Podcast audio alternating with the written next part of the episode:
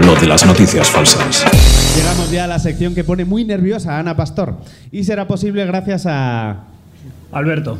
Hola Alberto, sabes que te tienes que, acertar, que acercar al Ah. micrófono. Tú lo sabes. Yo lo no sé, sé. no sé si sabes que es radio esto, si no nos escuchan. No sabía. Soy sabía. nuevo aquí. No, no pasa nada. Alberto, eh, ¿a qué te dedicabas los viernes por la tarde hace un año?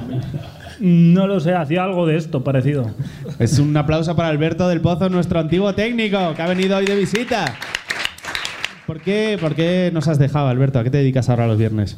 Ahora los viernes estoy entrenando un equipo de fútbol. ¿Ah, sí? ¿Y, y sabes qué- jugadores tienes sancionados o, Creo que sí. o lo llevas a la Estoy un poco más atento. ahora. Entonces, la pregunta que te tengo que hacer es: ¿qué te parecen los comentarios del FIFA?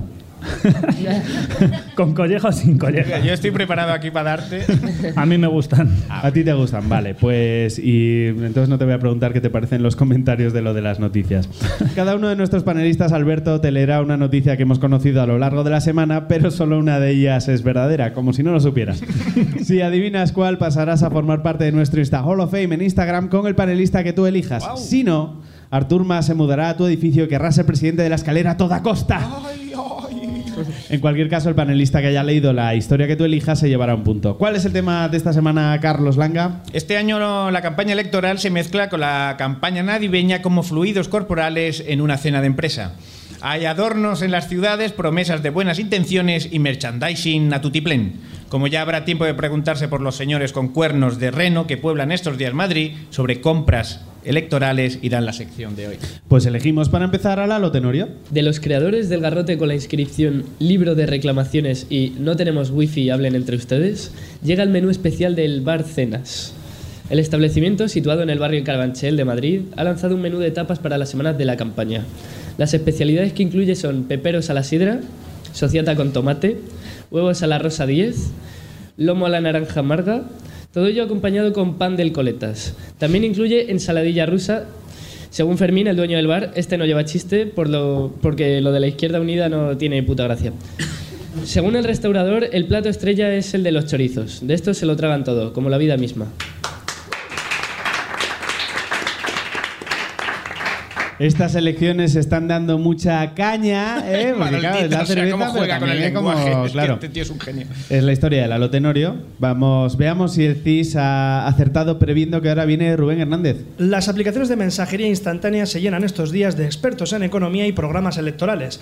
Por WhatsApp pululan prototertu- prototertulianos dispuestos a demostrar que no tienen nada que envidiar a la elocuencia de Mariano Rajoy o a la humildad de Pablo Iglesias.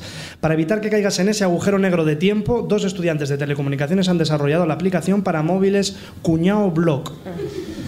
El funcionamiento es muy sencillo. El programa busca mensajes de contenido político en cualquiera de tus conversaciones de WhatsApp. Cuando las encuentra, escribe en tu nombre una respuesta comodín sacada de una base de datos. Pues anda que los otros, al final no pueden hacer nada, o pues yo melofo. Si el mensaje mencionaba a Pedro Sánchez, aseguran que en la próxima versión el político melofo será configurable.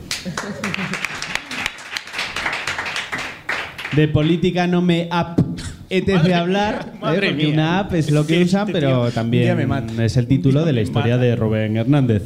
Nos falta meter en la urna a Paula Corroto. Los partidos políticos son en campaña como los compañeros de, piso, de, un piso de estudiantes. Da igual lo serios que parezcan prometiendo limpieza. Todos sabemos que acumularán mierda hasta que la única opción sea alargarse. Por eso hay que aplaudir el kit de higiene democrática de Renova. Se trata de una caja con seis rollos de papel higiénico, cada uno de ellos de un color, azul, rojo, naranja, morado, fucsia y verde. Este último representaría a Izquierda Unida, por su asociación con los verdes o por ser como se ponen unos a otros dentro de la coalición. En el vídeo promocional aconsejan usar también los rollos a modo de serpentinas gigantes para jalear y celebrar triunfos, ya sea en las noches electorales o en la intimidad del hogar, sobre todo el fucsia. Otra encuesta que se hace con el culo es la historia de Paula Corroto. cada- Esto cada es cual se muy poco sutil, pero bueno, ahí está. Se une al barómetro electoral con tapas de Lalo Tenorio y cuñadismo electoral aplicado de Rubén Hernández. Alberto, Alberto del Pozo, ¿qué se siente al estar al otro lado y tener que tomar esta decisión?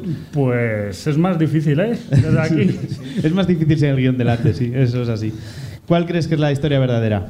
La de Rubén. ¿Crees que es la de Rubén de la aplicación?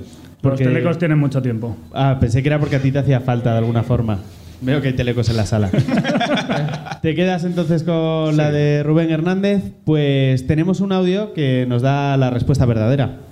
El kit de higiene democrática Renova tiene como finalidad limpiar lo que sea necesario.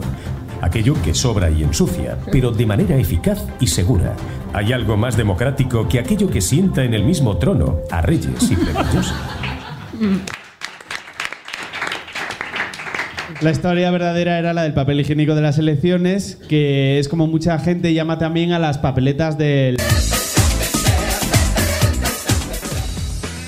Lo de las noticias. Todos los viernes en la Beat Station de Madrid y cada domingo en www.lodelasnoticias.com.